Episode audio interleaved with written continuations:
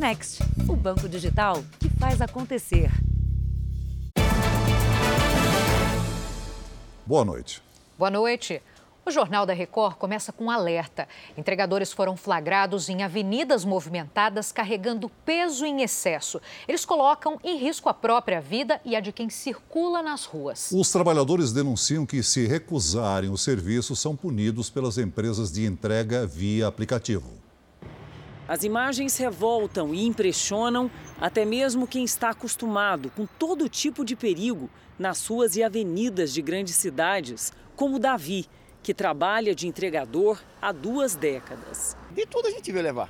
Bujão de gás, é, mesa. São caixas, sacos empilhados, volumes que triplicam o tamanho da moto e facilmente podem desequilibrar o condutor e provocar acidentes graves. Eu sofri um acidente porque eu estava carregando uns livros muito pesado.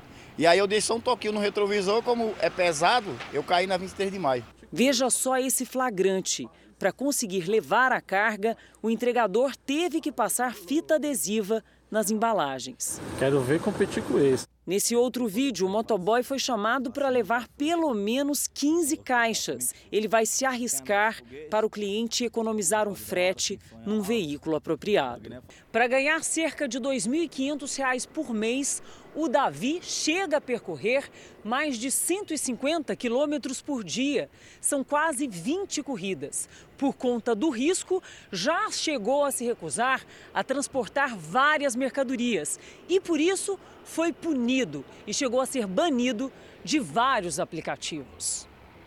Com a explosão no número de motoboys e motofretistas nas ruas das grandes cidades nos últimos dois anos, as associações da categoria viram crescer também os abusos, as imprudências e os acidentes.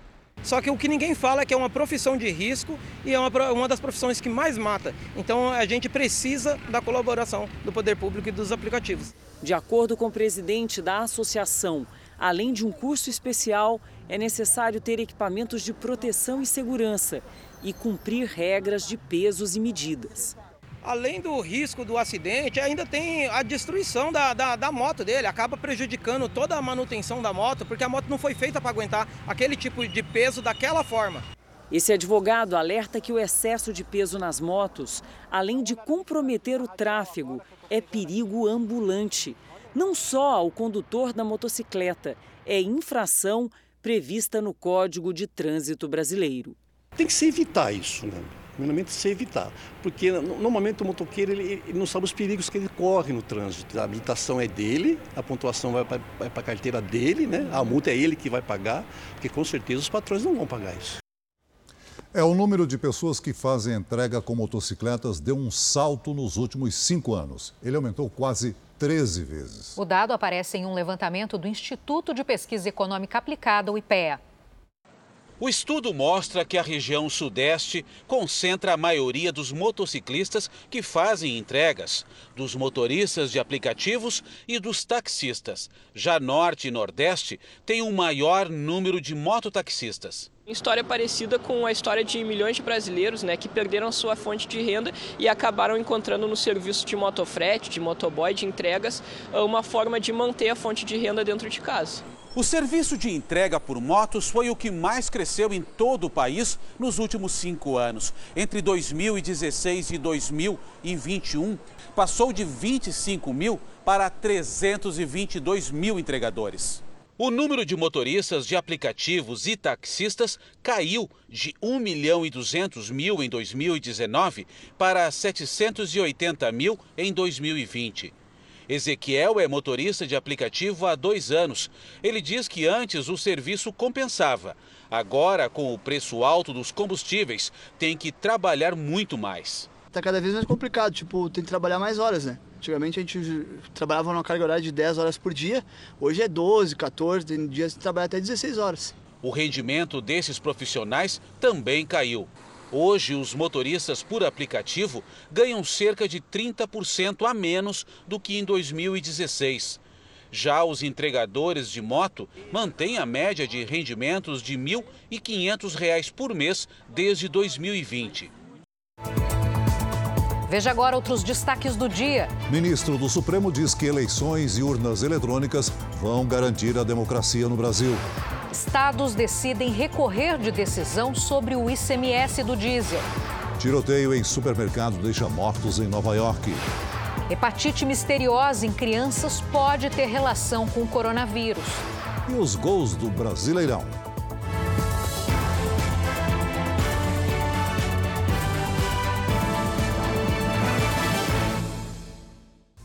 Oferecimento Bradesco Prime. Conecta você aos seus investimentos.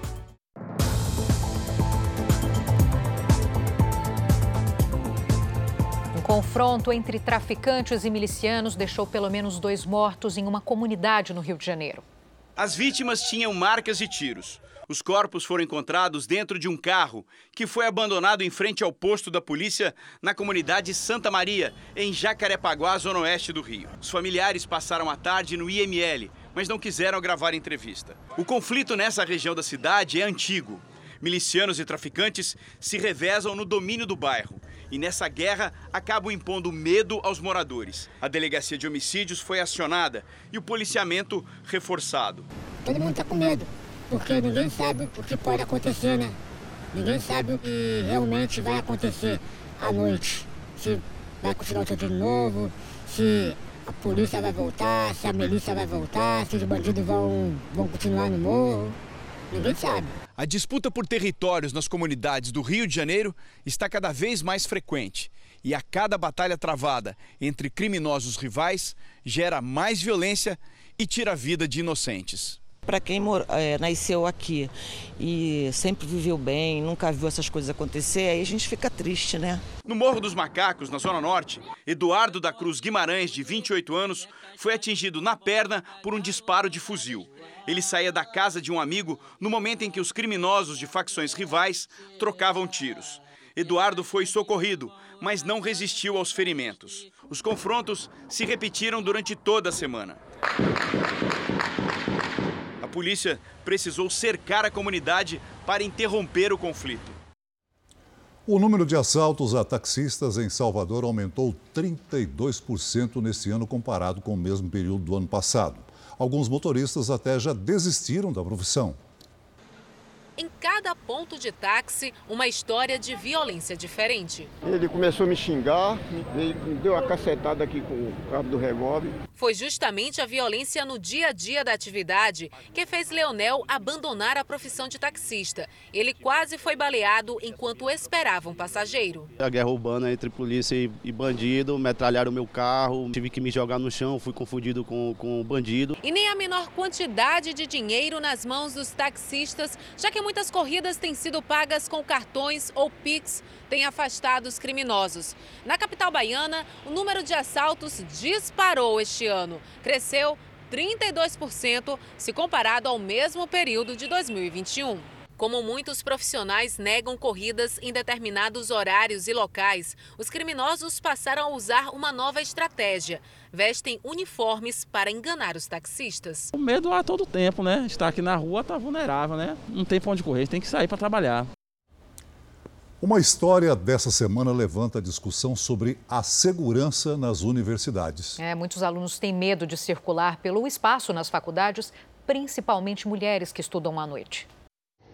Era de noite no domingo e o campus da USP estava sem energia elétrica. A estudante que teme mostrar o rosto voltava para casa quando foi abordada. Eu estava fazendo um vídeo no momento e quando eu senti que alguém se aproximava de mim, eu simplesmente desliguei o celular. E aí, quando eu estava atravessando um caminho, eu senti alguém aparecendo na, atrás de mim. E ele começou a fazer obscenidades e falar coisas pra gente aproveitar o escuro e tudo mais. E nesse momento eu só consegui correr. Esse caso na USP foi dentro do campus, mas o que tem acontecido com mais frequência é nos entornos das universidades, áreas onde muitas vezes há pouca vigilância. Principalmente para a gente faz curso noturno, é bem assustador, assim, sendo mulher, ainda por cima. 10 horas a gente é liberado, é correr rapidinho para o metrô para né, dar medo.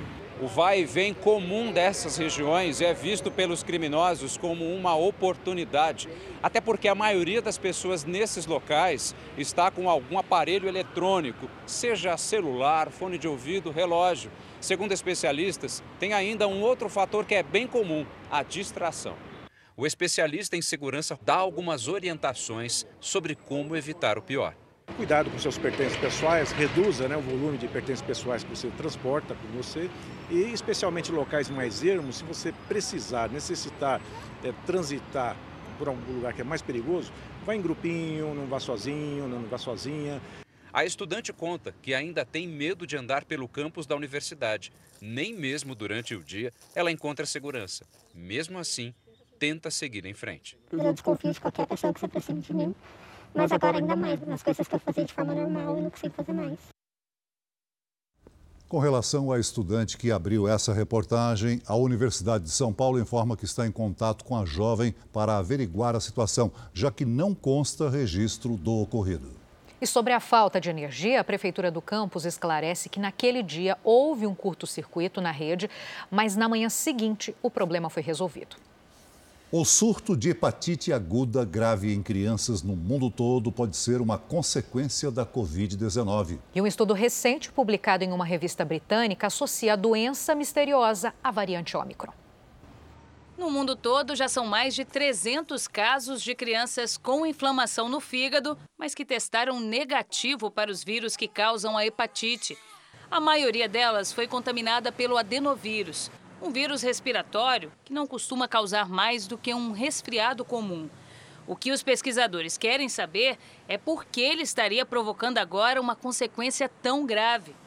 O mais recente estudo publicado na revista científica The Lancet faz uma relação dos casos de hepatite aguda grave a uma consequência da Covid-19. Já se sabe que o coronavírus pode ficar alojado no aparelho digestivo e no intestino, mesmo tempo depois do fim da infecção, o que pode criar um ambiente favorável a inflamações. O estudo indica que isso leva a uma resposta mais agressiva do organismo, mesmo diante de infecções menores, como uma gripe comum. As células de defesa multiplicadas começam a reconhecer até as próprias proteínas do corpo como inimigas. Essa resposta imune exacerbada é que leva esse quadro de hepatite, hepatite grave, eventualmente com necessidade de transplante. No Brasil, já são 44 casos suspeitos da hepatite misteriosa nos nove estados. A maioria dos infectados tem menos de 5 anos de idade.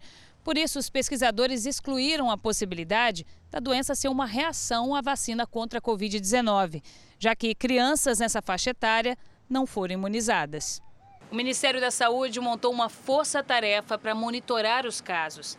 A ideia é acompanhar a investigação dos diagnósticos e das possíveis causas da doença. A hepatite apresenta sintomas como diarreia, enjoos e icterícia, quando a pele e os olhos ficam amarelados.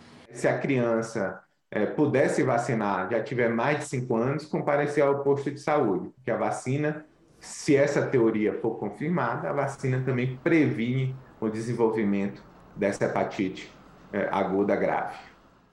Em maio de 2020, o menino Rafael, de 11 anos, desapareceu na pequena cidade de Planalto, no interior do Rio Grande do Sul.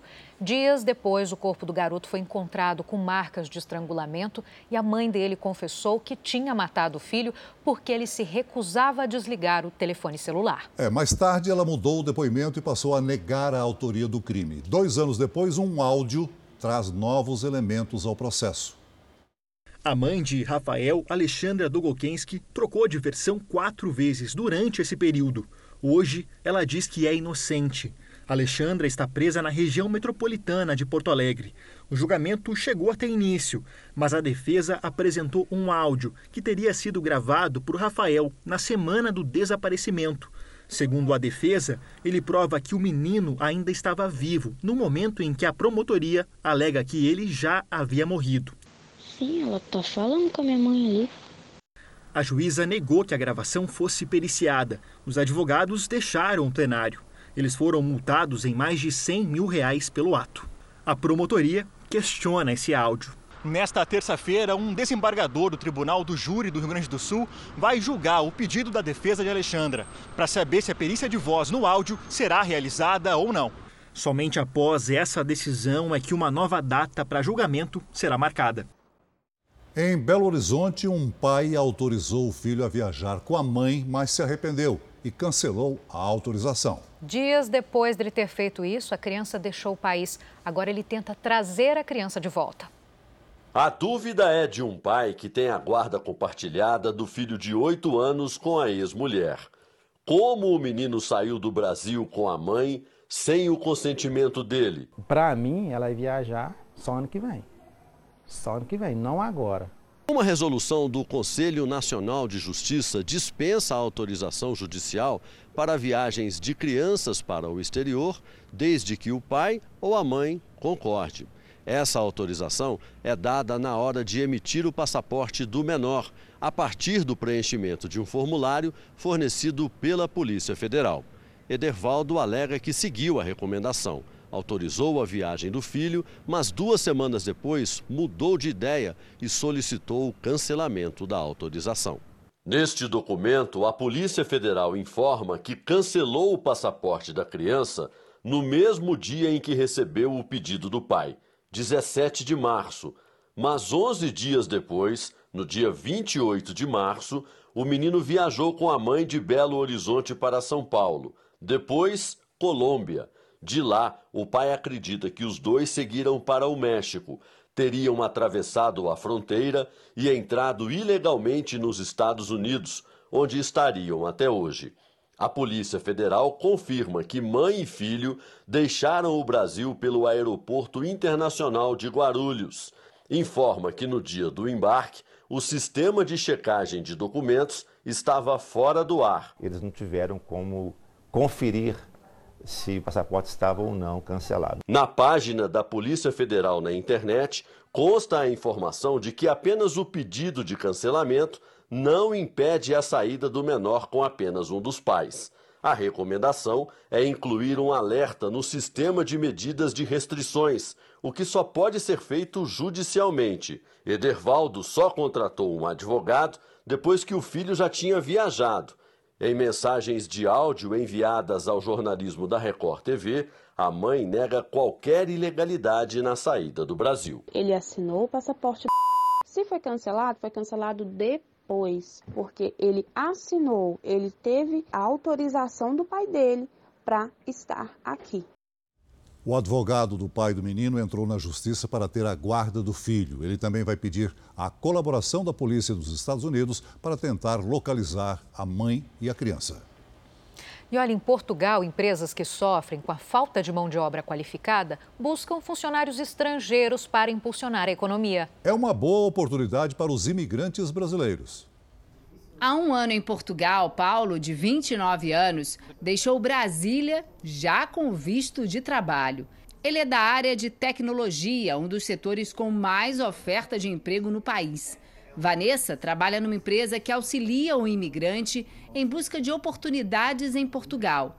E explica que com um contrato de trabalho, a pessoa pode vir de forma legal. A pessoa já sair com visto de residência, porque quando ela chega é tudo muito mais fácil para ela e para a família dela também. Tecnologia, construção civil, turismo são áreas que mais necessitam de mão de obra por aqui. Dona de um bar no centro de Lisboa, Verônica, sabe bem disso. Nós temos é, dificuldade em conseguir profissionais especializados que consigam é, pegar o ritmo do trabalho.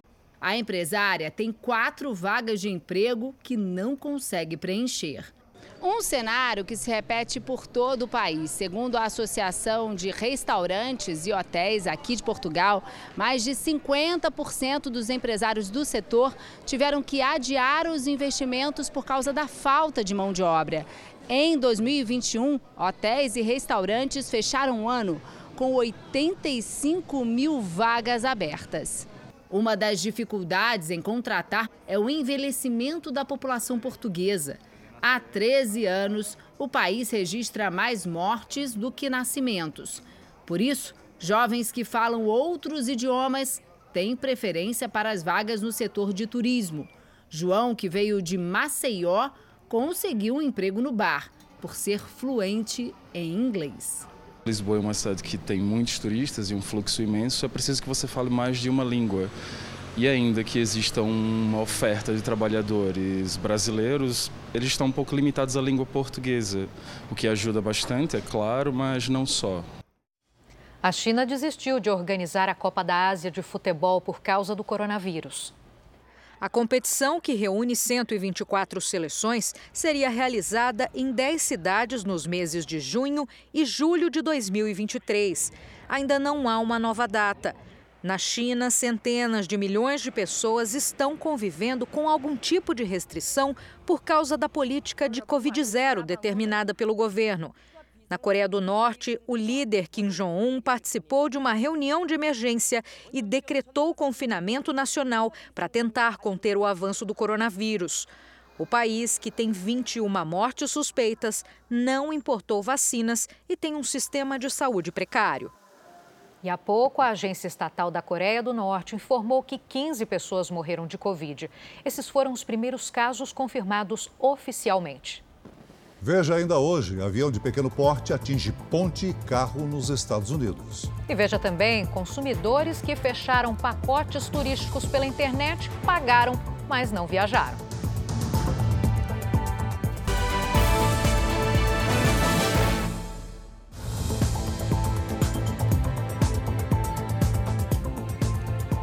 Ministro do Supremo Tribunal Federal, Alexandre de Moraes, disse hoje que a democracia no Brasil vai ser garantida com eleições transparentes e com as urnas eletrônicas. Para uma plateia formada por magistrados, o ministro do Supremo discursou por cerca de 30 minutos. Foi no Congresso Brasileiro de Magistrados em Salvador. Alexandre de Moraes, que será o presidente do Tribunal Superior Eleitoral durante as eleições, defendeu o poder judiciário. Cabe ao judiciário a manutenção da estabilidade democrática. Obviamente, nenhum dos poderes atua sozinho, mas no mundo todo, onde o poder judiciário é independente, onde o poder judiciário é autônomo, no mundo todo, de três, quatro, cinco anos para cá, quem mais vem sofrendo ataques é exatamente o judiciário. A internet deu voz aos imbecis.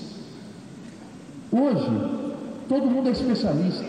O ministro falou também sobre a garantia da realização das eleições. O Poder Judiciário não pode e não vai se acovardar perante essas agressões. Nós vamos garantir a democracia no Brasil com eleições limpas, transparentes, por urnas eletrônicas e 19 de dezembro, quem ganhar vai ser diplomado. As declarações fazem parte de uma ofensiva dos ministros do Supremo que atuam na Justiça Eleitoral para fortalecer a imagem do processo eleitoral.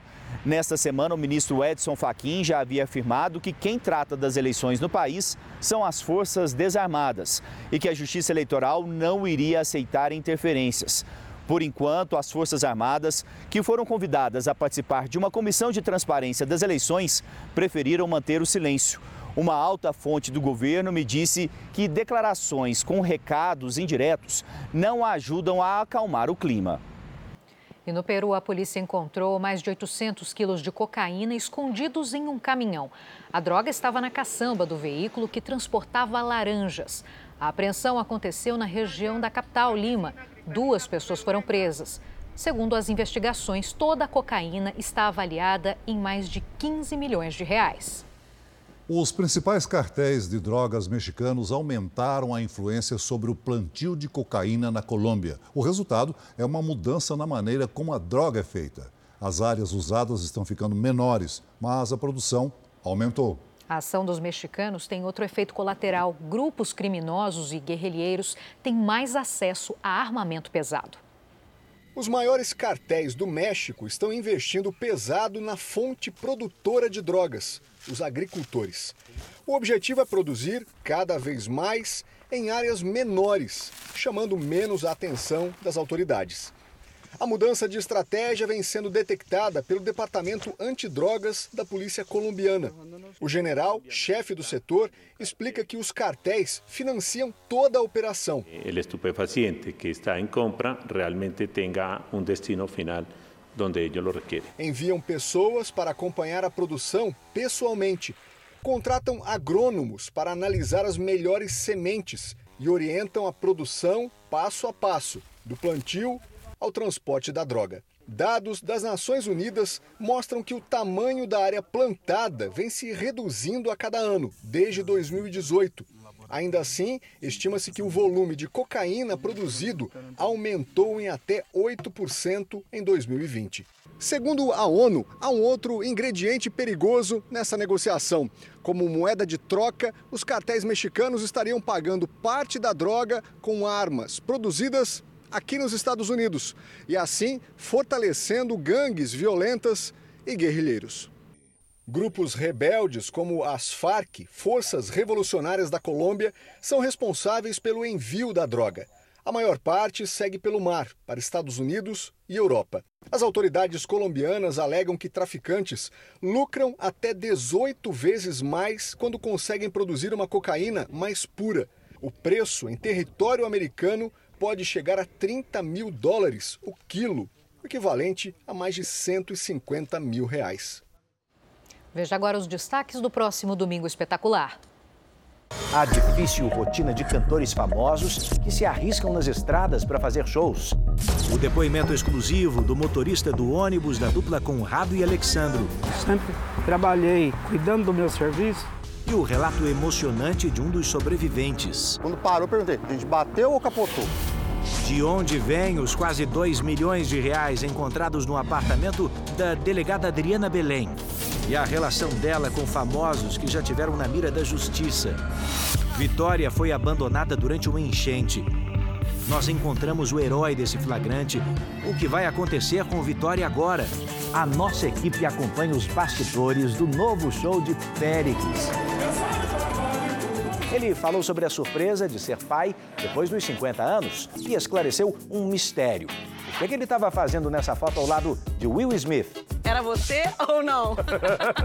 é neste domingo espetacular, logo depois do Canta Comigo. Veja a seguir. Alta do diesel afeta a vida de caminhoneiros e ameaça preços dos serviços. E veja também: atirador dispara em mercado em Nova York e mata ao menos 10 pessoas.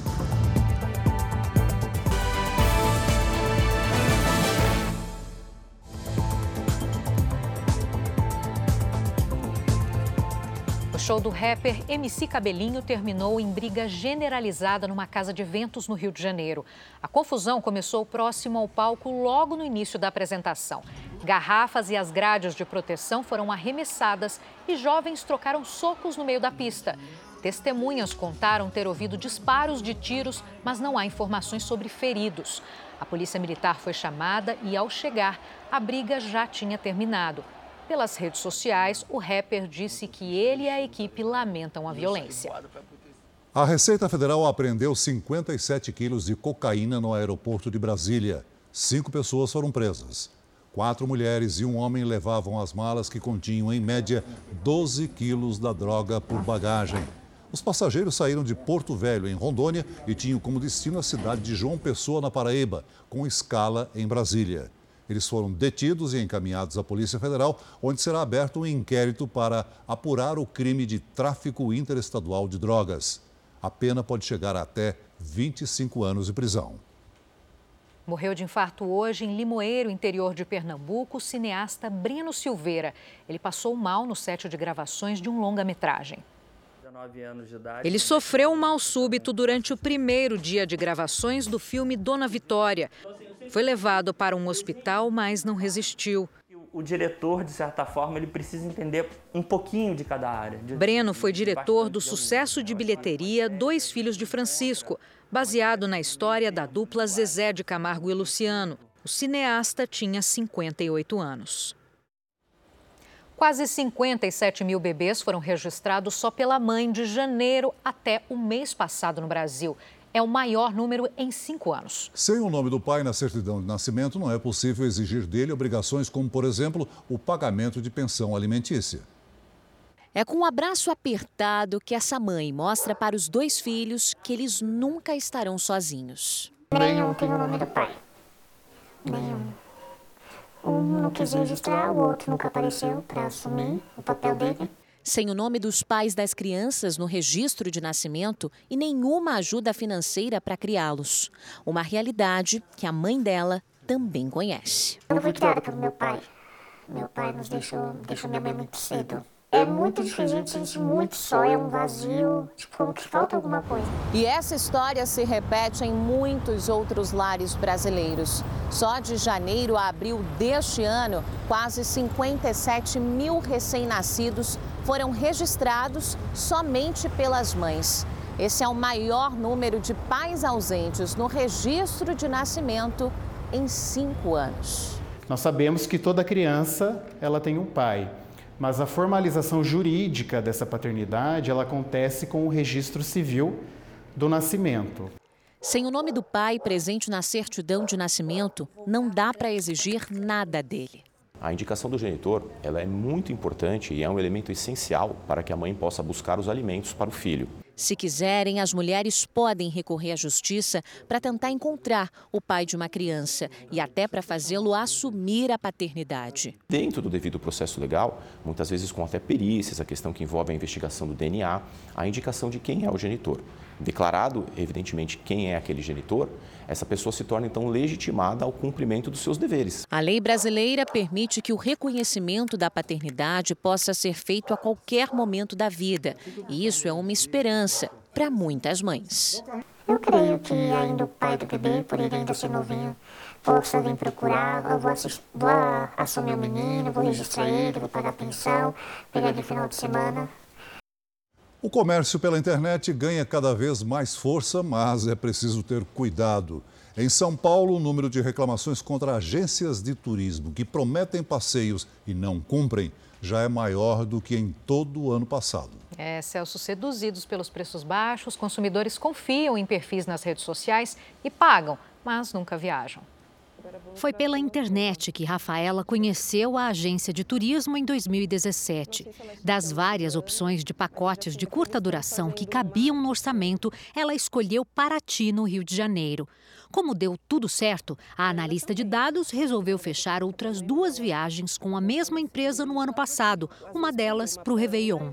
Mas desta vez, os passeios não aconteceram.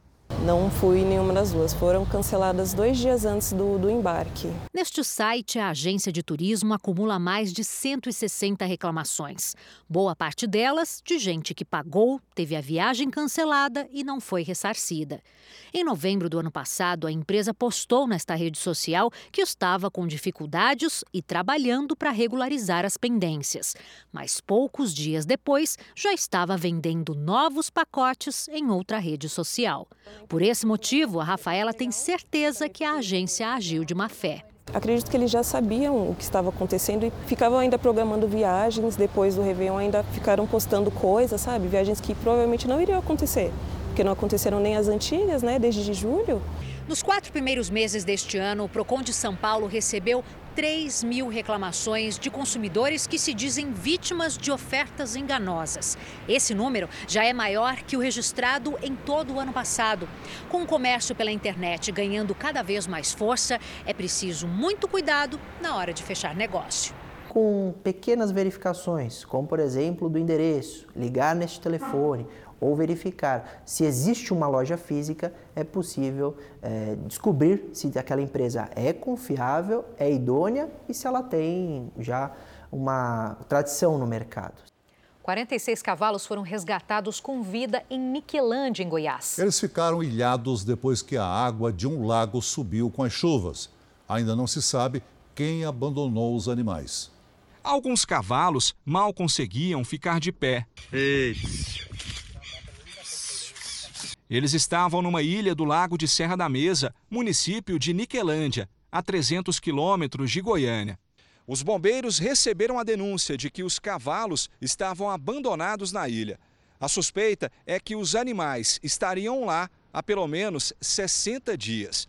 Eles teriam ficado ilhados depois que o nível do lago subiu, após as chuvas do mês de março. O Lago de Serra da Mesa é o quinto maior do Brasil e fica na região norte de Goiás depois do último período chuvoso, atingiu o maior nível em oito anos. Os animais provavelmente foram soltos quando o nível da água ainda estava baixo e acabaram presos. Mas ainda não se sabe quem fez isso. Durante esse período, os cavalos se alimentaram do pasto que existia no local. Na ilha foram encontradas carcaças de cavalos mortos e 46 com vida. Sete cavalos não resistiram ao resgate, que foi bastante complexo. Os animais atravessaram o lago na canoa dos bombeiros, em duplas. As companheiros. Eles foram soltos numa área de pastagem do outro lado do lago e agora estão sob cuidados da prefeitura e de voluntários da região. Nas grandes cidades brasileiras, a maioria das pessoas já não paga o ônibus com dinheiro. Uma consequência é que os cobradores estão sumindo das linhas que circulam pelo país. Em pelo menos 37 cidades, entre elas quatro capitais, a função não existe mais. Há oito anos que o Gerson trabalha como cobrador de ônibus. Função que, segundo ele, vai muito além de cobrar pela viagem ou dar o troco para o passageiro. Função do cobrador é indicar a pessoa onde ela, ela tem que ir, orientar um cadeirante, um deficiente físico, visual. Querendo ou não, as pessoas se sentem seguras com o cobrador ali, né?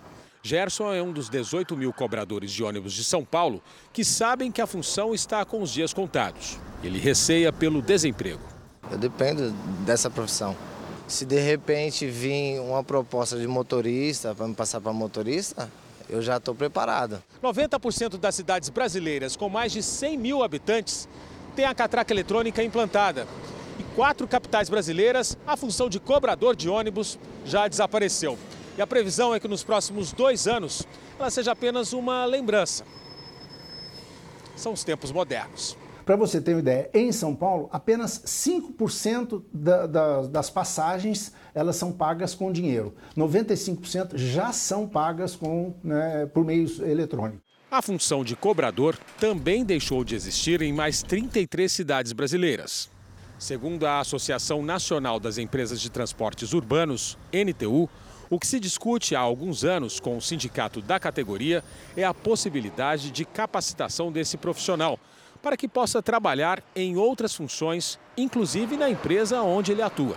Eu gosto de dizer o seguinte: a função de cobrador está em extinção. O cobrador não. Ele pode virar um motorista, ele pode virar um agente de operação em algumas linhas complexas, com uma lotação muito grande. Então, há outras possibilidades de emprego para esses é, cobradores. O secretário do sindicato da categoria defende a continuação da função de cobrador e alerta para que a política de capacitação chegue logo.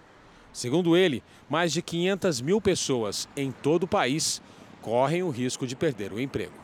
São trabalhadores que trabalham uma vida, 10 anos, 15 anos, 20 anos como cobradores e cobradoras de ônibus. Então você não pode simplesmente falar, está aqui, estou te demitindo e daqui para frente é a sua própria sorte. Se não houver uma política que transforme esses trabalhadores em outro profissional para exercer uma outra função, vai haver demissão sim. Se depender da população, o cobrador de ônibus vai continuar ali, onde sempre esteve. É só o motorista, ele cobra e dirige. Eu sou a favor que tem que ter cobrador urgentemente. Os estados vão recorrer de decisão liminar do Supremo Tribunal Federal que altera a cobrança sobre o imposto do diesel. Em disputa está a alíquota do ICMS, que é um tributo estadual. Os estados defendem um valor fixo de pouco mais de um real pelo litro de diesel e a liberdade para oferecer descontos. Já o governo defende que o cálculo do imposto seja feito pela média dos últimos 60 meses. Bom, na prática, o cálculo do governo diminui a cobrança do ICMS e isso aliviaria o preço do diesel. E os caminhoneiros acompanham atentamente essa disputa. Nessa semana, o valor do diesel subiu 40 centavos nas refinarias. O Arnildo encara estradas há 25 anos. Há uma semana ele chegou de Belém do Pará trazendo sucata de alumínio. Estacionou no terminal de cargas da Fernão Dias e não saiu mais. Está esperando um frete que vale a pena. Temos que se acomodar, ficar mais quieto, procurar um trabalho mais rentável, porque do, dos que estão na mesma proposta do que era antes da suba, não tem condição de você fazer, né? O Ademar também está parado no terminal de cargas, aguardando um frete que dê um pouco de lucro. Com 40 anos de estrada, ele não se lembra de um período tão ruim para os caminhoneiros autônomos. Eu não sei qual é o motivo de tanta, tanta aumento, tanta, tanta defasagem na nossa, na nosso frete, né? E nós estamos penando. A realidade do Arnildo e do Ademar é a mesma vivida por milhares de caminhoneiros autônomos que rodam pelas estradas brasileiras e que só este ano viram o preço do óleo diesel subir 47%. O último reajuste na refinaria foi na terça-feira desta semana, 40 centavos no litro do combustível, que passou de R$ 4,51 para R$ 4,91. Na bomba, o preço varia de posto para posto. Neste aqui, na região metropolitana de São Paulo, quase chega a R$ 7,00. Foi onde o Antônio completou o tanque de 660 litros da carreta que ele dirige. O valor total, quase R$ 1.470, quem paga é o dono da empresa mas ele sabe que quando o diesel aumenta, todo o processo produtivo também sobe. A pessoa fala no diesel, mas quando o diesel aumenta, aumenta tudo. Aumenta pneu, aumenta peça, manutenção aumenta em geral. O Sindicato dos Caminhoneiros diz que se o ritmo de aumentos continuar assim, o transporte pode até parar. Ou nós repassamos os nossos custos para o frete ou para seu transporte por si só. Não é greve, não é nada, mas por si só acaba parando os autônomos. Pelo menos seis pessoas ficaram feridas, duas gravemente depois que um avião de pequeno porte caiu numa ponte em Miami, nos Estados Unidos. A aeronave bateu em um carro durante um pouso forçado e pegou fogo na pista. Três pessoas estavam a bordo do avião. A polícia informou que duas tinham queimaduras e foram hospitalizadas em estado grave. As causas do acidente ainda são investigadas. A invasão russa na Ucrânia fez um dos pratos mais populares do Japão subir mais de 10% nos últimos meses. O soba é um macarrão feito com trigo sarraceno, ingrediente importado principalmente da Rússia. Quando os preços dos produtos importados começaram a subir, os japoneses não imaginavam que isso afetaria um dos pratos mais populares da culinária do país. O soba, o macarrão feito de trigo sarraceno, pode ser consumido quente em forma de sopa ou frio junto com molho de soja e wasabi. O gosto do soba é bem diferente do lamen ou macarrão. É mais aromático e também é menos calórico. Mas esse alimento, tão simbólico para os japoneses, é feito com ingredientes importados da Rússia, a maior produtora mundial de trigo sarraceno. O Japão produz apenas 30% desses grãos. Segundo esta representante comercial, daqui para frente o país vai precisar recorrer mais à China, segundo maior produtor mundial.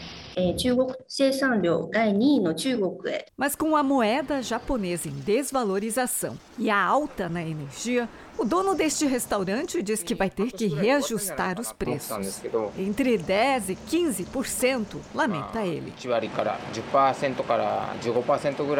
A taxista fala que vai continuar consumindo o soba mesmo que o preço aumente. Este outro cliente diz que gasta o equivalente a 20 reais e torce para a refeição não aumentar mais. O soba, que sempre fez parte das refeições dos japoneses, é apenas mais um dos produtos que ficaram mais caros com a guerra no leste europeu. Um suspeito foi preso após atirar em várias pessoas durante a tarde de hoje na cidade de Buffalo, no estado americano de Nova York. Pelo menos 10 vítimas morreram. Quem tem mais informações é a repórter Alessandra Freitas. Boa noite, Alessandra. Olá, Celso, Giovana, boa noite. Um funcionário do mercado disse que o atirador chegou com roupas militares e abriu fogo usando um rifle. O atirador fez uma live na internet a caminho do mercado. Segundo a polícia, ele tem 18 anos e não mora na região de Buffalo, onde o tiroteio aconteceu. Além das 10 vítimas fatais, outras três pessoas ficaram feridas.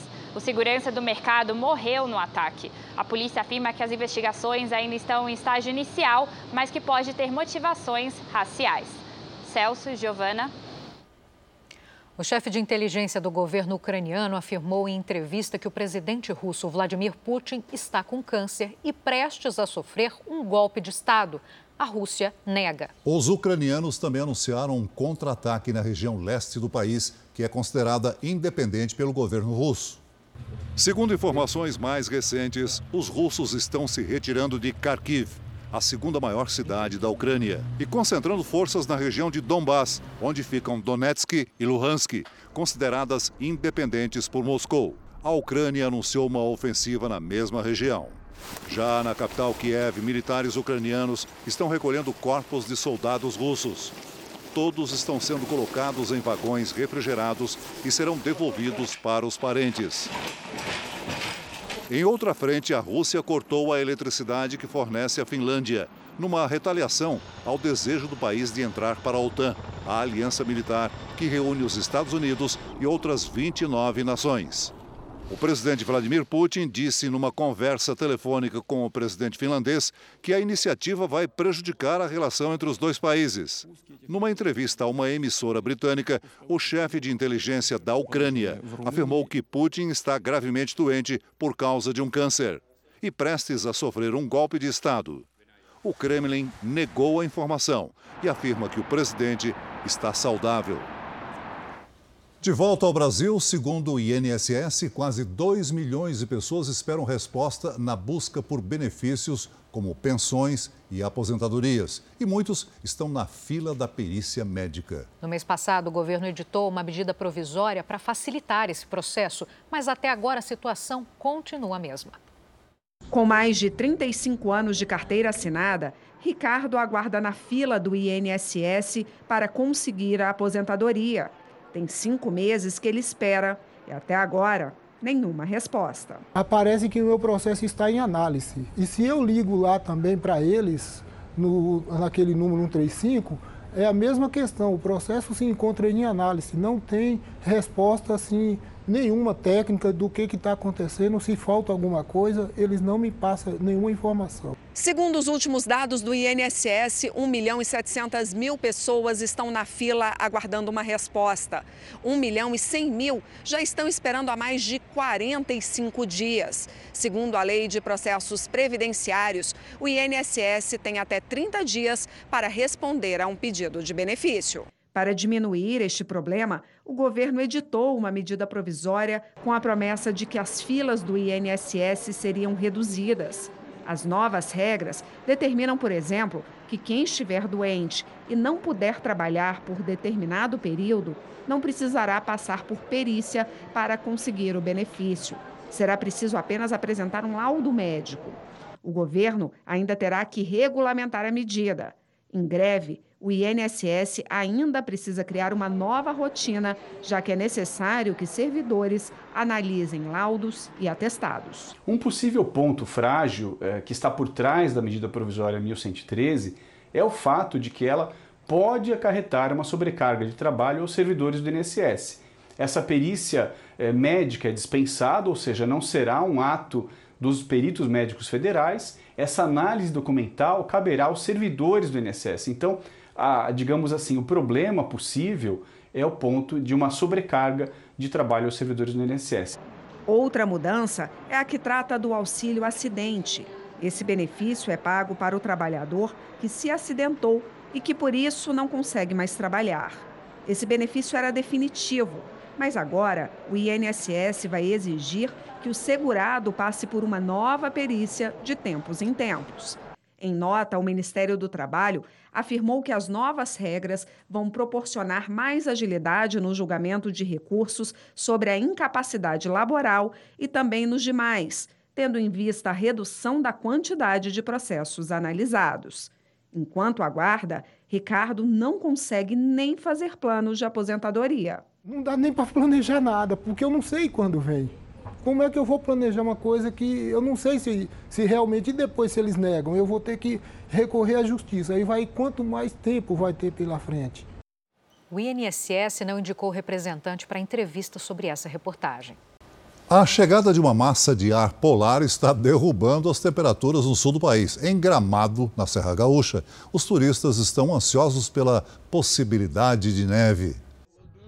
A Adila mora no Ceará, está visitando o Gramado pela quarta vez. A tranquilidade, a qualidade de vida, todos os pontos turísticos que eu amo, principalmente Lago Negro, apaixonada. E o frio, principalmente. Tá sabendo que tem uma previsão de neve, né? Sim. E vim já preparada.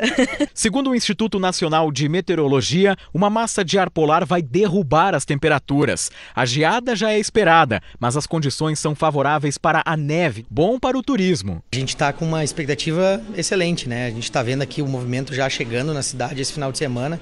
A previsão é de uma temperatura muito baixa no meio de semana. O Parque do Lago Negro é um dos pontos turísticos mais visitados aqui em Gramado. É possível andar de pedalinho, desfrutar da gastronomia e até fazer um piquenique. Uma mistura de sotaques de diferentes partes do Brasil que se unem com um único objetivo: aproveitar as baixas temperaturas. Tem que estar preparado, né? A gente já vem meio preparado com mais casaco e tal, e não teve jeito, tem que comprar alguma coisa aqui para esquentar mais, que está bem friozinho, mas está ótimo, maravilhoso. A possibilidade de neve se estende também para a Serra Catarinense. Gramado e Canela são regiões procuradas ao longo do ano todo, mas principalmente no inverno, porque deixa a paisagem mais bonita, né? Esse clima de outono, a cor das, das folhas e aquela expectativa de ver neve, né? que encanta todo mundo, quem mora aqui e os turistas também. E quem conhece esse tipo de frio pela primeira vez acaba sempre voltando. A gente veio no Natal Luz uhum. e como Gramado todo tempo tem uma estação diferente, cada uma mais linda que a outra, a gente resolveu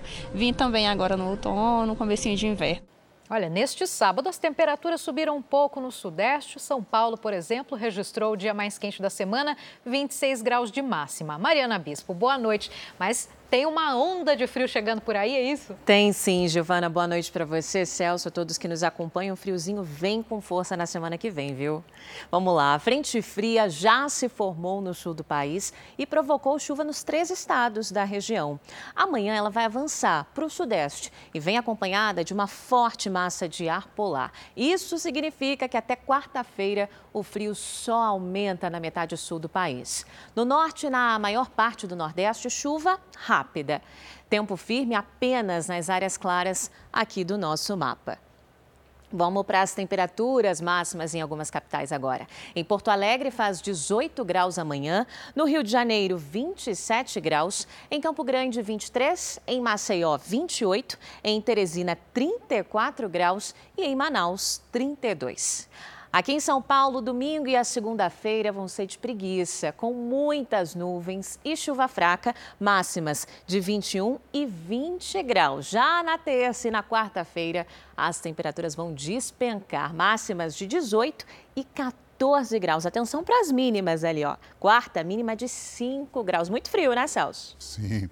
Começamos o tempo de livre então com o pedido do Robinson da cidade de Poço Redondo, Sergipe, Mari. Muito obrigada pela participação, Robinson.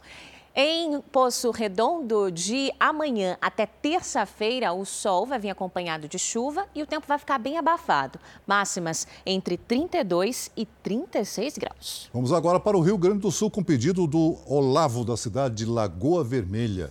Perfeito, Olavo, obrigada também, viu? Já separou aquele casaco pesado, deixou a lenha seca para a lareira, porque os próximos dias aí na sua cidade serão de muito frio.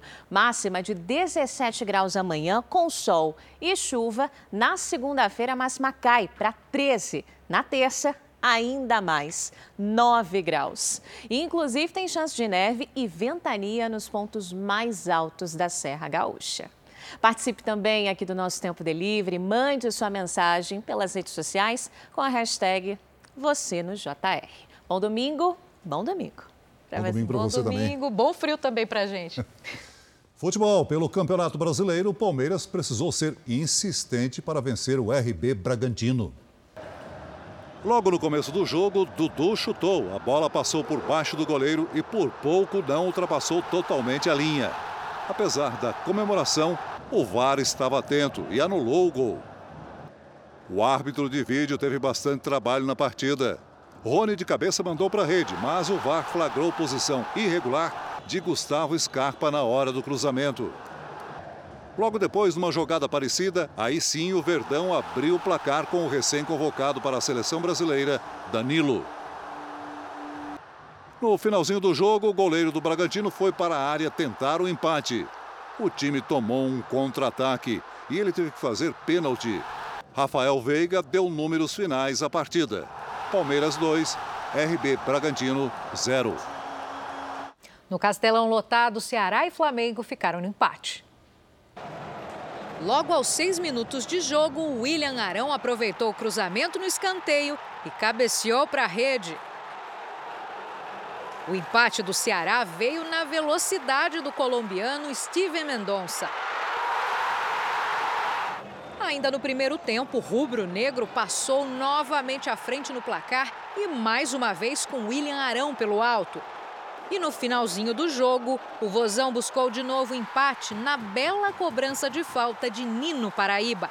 Ceará 2, Flamengo também 2.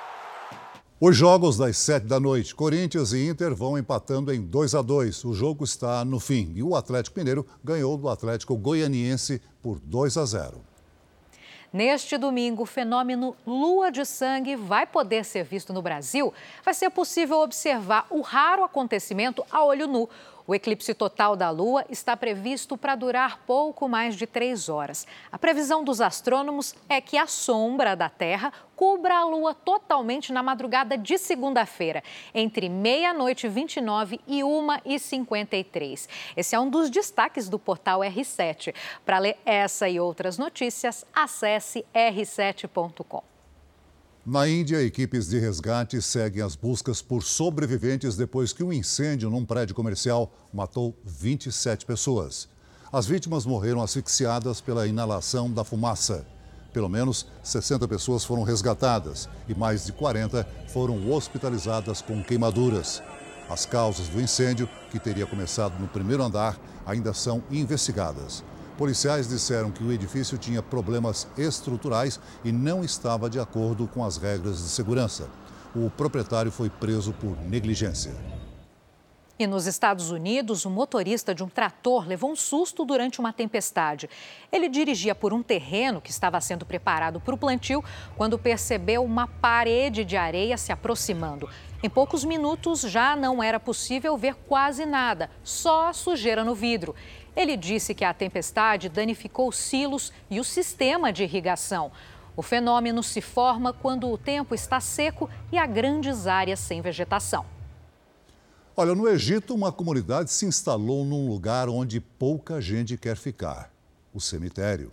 A Cidade dos Mortos, como ficou conhecida, é a maior necrópole do mundo e virou abrigo para a população mais pobre do Cairo, a capital do país. Quem vê pela primeira vez pode achar que se trata de um vilarejo tranquilo nos arredores do Cairo. Mas neste lugar, a vida e a morte se encontram. Essas construções são túmulos de um cemitério. Até hoje, grande parte da população da capital é enterrada aqui. Essa região da periferia do Cairo é conhecida como a Cidade dos Mortos. São cinco grandes cemitérios que datam do século VII. Cerca de um milhão de pessoas vivem dentro dos cemitérios. As vielas calmas escondem os moradores do local. Um deles é o Mohammed, conhecido como guardião dos túmulos. Ele trabalha e vive aqui há quase três décadas. Eu não tive escolha, mas na realidade o cemitério é silencioso e ao longo dos anos meu coração se acostumou. Ele conta. Mohammed faz parte de um grupo de guardas informais que vivem apenas do dinheiro que recebem das famílias para cuidar dos túmulos. A maioria ganha cerca de 500 reais por mês. A 500 metros de distância vive a família Hamad. O pai diz que se orgulha de seu trabalho para manter tudo limpo e arrumado. Meu pai estava aqui antes de mim, trabalhava no cemitério e eu cresci aqui. Eu gosto do que faço. Ele conta. Uma lei federal garante a permanência das famílias que vivem nessas áreas há mais de 10 anos. Conta essa guia turística. A imponência das pirâmides conta a história de um dos maiores impérios da antiguidade. Mas hoje, com 100 milhões de habitantes e um sistema político instável, o Egito moderno enfrenta altos níveis de pobreza, poluição e superpopulação. Só o Cairo tem mais de 20 milhões de habitantes. Nos últimos 50 anos, a falta de moradia empurrou as famílias para dentro e ao redor dos cemitérios. Agora, o anúncio da construção de uma rodovia que vai cortar a Cidade dos Mortos pode mudar esse cenário e colocar milhares de famílias diante de um futuro ainda mais incerto.